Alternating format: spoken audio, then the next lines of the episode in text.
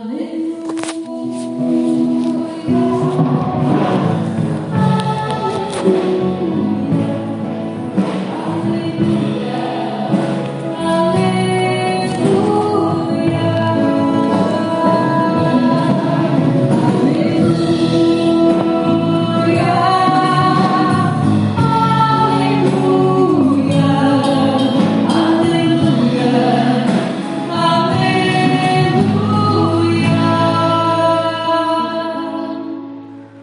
Senhor esteja convosco.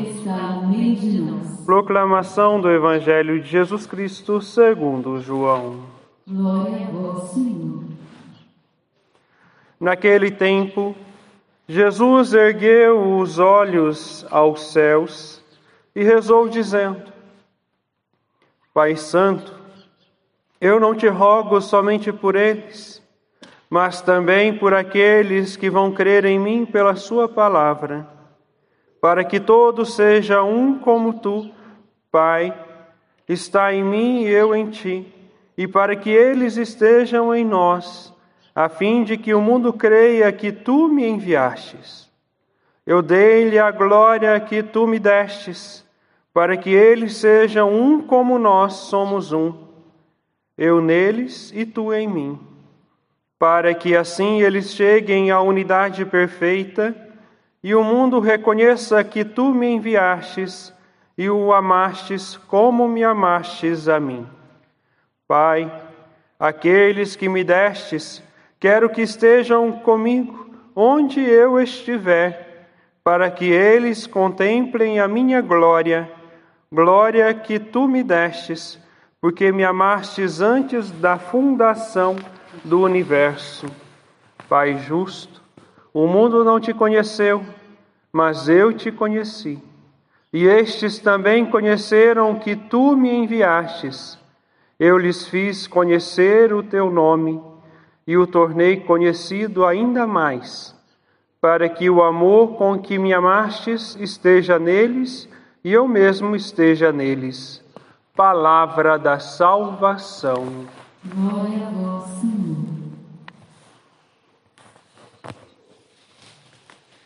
Meus amados irmãos, irmãs, diante da liturgia da palavra de hoje, dentro desta novena de Pentecostes, dentro da semana da ascensão do Senhor, nós somos chamados a oração pela unidade do corpo de Cristo. Nós professamos no creio que nós cremos em uma igreja una, santa, católica e apostólica romana. A única igreja de Cristo, a igreja dos apóstolos. E Jesus hoje reza por cada um de nós né? Nós vemos que ali no Evangelho ele reza pelos seus discípulos, mas reza por cada membro da igreja batizado, para que seja fiel, para que seja perseverante a fé de Cristo, a fé dos apóstolos, a fé da igreja. Porque se não há unidade entre a minha fé e a fé da igreja, aquilo que Cristo nos ensina, eu não posso me considerar um cristão católico. Por isso, hoje, Jesus, né, ele roga a Deus, pedindo ao Senhor para que nós também possamos estar nele, estar em Deus, para que nós possamos, através da fidelidade, ao projeto salvífico de nosso Senhor Jesus Cristo, a tradição apostólica, a fé da Igreja, a participarmos da Sua glória. Para que eu possa participar da glória de Deus, para que eu possa participar da glória de Jesus, das alegrias de Cristo, eu preciso buscar a fidelidade a esta igreja una, santa, católica e apostólica romana. Veja, nós estamos na terceira parte da oração sacerdotal. E nesta oração Jesus ele amplia o horizonte fazendo referência a todos que ao longo dos séculos aderiram à fé cristã, à fé católica, aqueles que ao longo dos séculos acreditaram nele e continuam acreditando, assumindo o seu projeto salvífico, assumindo a fé e a tradição apostólica, assumindo a verdade de Cristo. Depois pede por todos aqueles que são batizados, aqueles que creem, aqueles que estão em Cristo Jesus, aqueles que acolheram a fé e acreditam verdadeiramente, não só acreditam, mas que vivem, que colocam em prática os ensinamentos da igreja, os ensinamentos de Cristo Jesus. Ele pede especialmente para que nós nos unimos Busquemos esta unidade dentro do corpo místico de Cristo, que é a igreja e Ele é a cabeça. Esta união que nos leva à unidade, que nos leva a lutarmos juntos pela evangelização, que nos leva a pregarmos a verdade, a anunciar a verdade, a renunciar às falsas doutrinas e viver a fidelidade a Cristo Jesus e a sua igreja. Nós somos também chamados à perseverança, a perseverança para que nós possamos alcançar a nossa salvação. No capítulo 24 e 26 do evangelho de hoje, Jesus ele pede pela salvação dos discípulos, mas também pela salvação dos batizados, daqueles que creem, daqueles que acolhem a palavra de Deus, que assume a fé da igreja. Como o Pai está no Filho e o Filho está no Pai, também os crentes, aqueles que acreditam, hão de estar com eles para que o mundo creia que Jesus é o enviado do Pai. Por isso, meus amados irmãos, dentro da nossa realidade de Igreja Católica Apostólica Romana, nós precisamos buscar esta unidade na evangelização.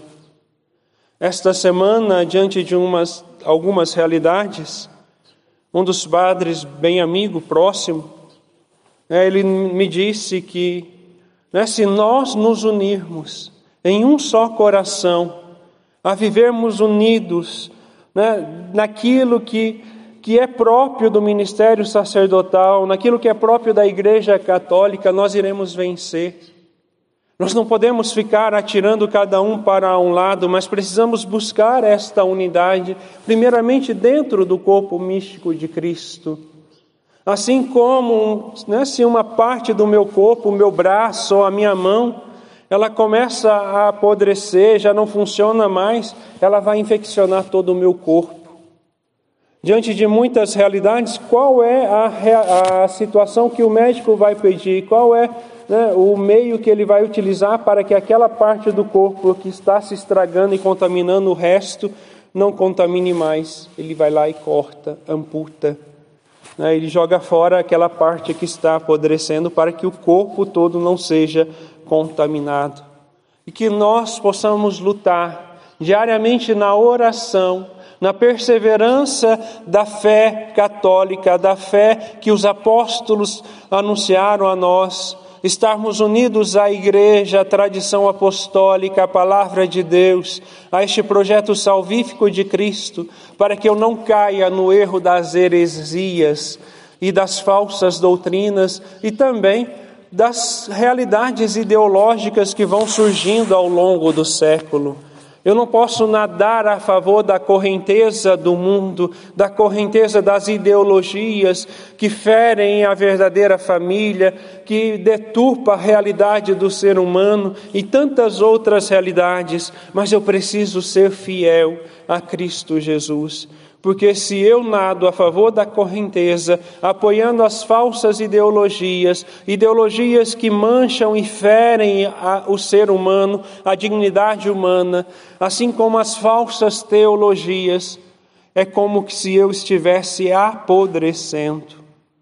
Né? E se uma parte do corpo apodrece, ela é arrancada. Que nós possamos buscar esta fidelidade a Cristo. Né? Outro exemplo Existem diversas formas de ver a igreja, de viver a igreja, mas a única forma verdadeira é aquela que vive a tradição apostólica, aquela que assumiu a fé de Cristo, aquela que foi fundada pelo próprio Cristo, aquela que tem os verdadeiros sacramentos instituídos por Cristo. Mas se eu penso de forma contrária à doutrina da igreja, se eu não acredito que Jesus está presente realmente na Eucaristia, é sinal que eu estou apodrecendo, é sinal que eu já não faço mais parte desse corpo. Então é preciso buscar na fidelidade, principalmente na oração e na fidelidade, a igreja una, santa, católica, apostólica romana para que nós possamos participar das alegrias de Cristo. Hoje nós cantamos no refrão do São: Guardai-me, ó Deus, porque em vós me refugio. Essa é a nossa certeza. A certeza para o verdadeiro crente, aquele que vive a fé católica, apostólica romana, que Deus não nos desamparará mesmo em meio às dificuldades, mesmo em meio às tribulações, mesmo em meio às pandemias, porque quantas pandemias o mundo já passou e nós estamos aqui mais uma vez vivendo uma outra realidade e que a nossa confiança possa, possa estar em Cristo Jesus. Que a nossa confiança possa estar em Cristo, porque Ele derrama sobre nós a graça do Espírito Santo e se eu estou em pecado mortal, né, eu não estou unido a Deus. Por isso a importância do arrependimento, por isso a importância de buscar, assim que possível, a confissão. Ah, mas padre, as paróquias estão fechadas. Mas por outro lado, eu dou graças a Deus porque muitas igrejas estão abrindo as portas pelo Brasil afora.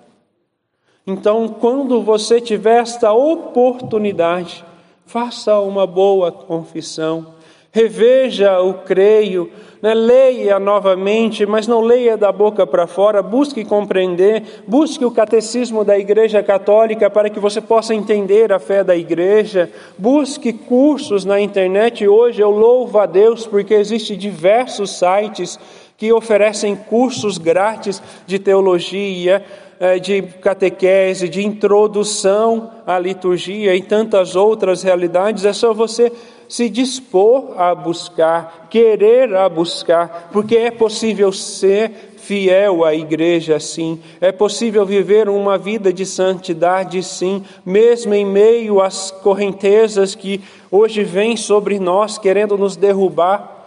Por isso nós somos chamados à perseverança perseverança na adesão à pessoa de Cristo, perseverança, a adesão ao projeto de salvação de Cristo, perseverança e adesão à doutrina da igreja, perseverança na vida de oração, porque sem vida de oração não há intimidade com Deus. Sem intimidade com Deus não há santidade de vida, e sem santidade de vida não há salvação. Louvado seja o nosso Senhor Jesus Cristo.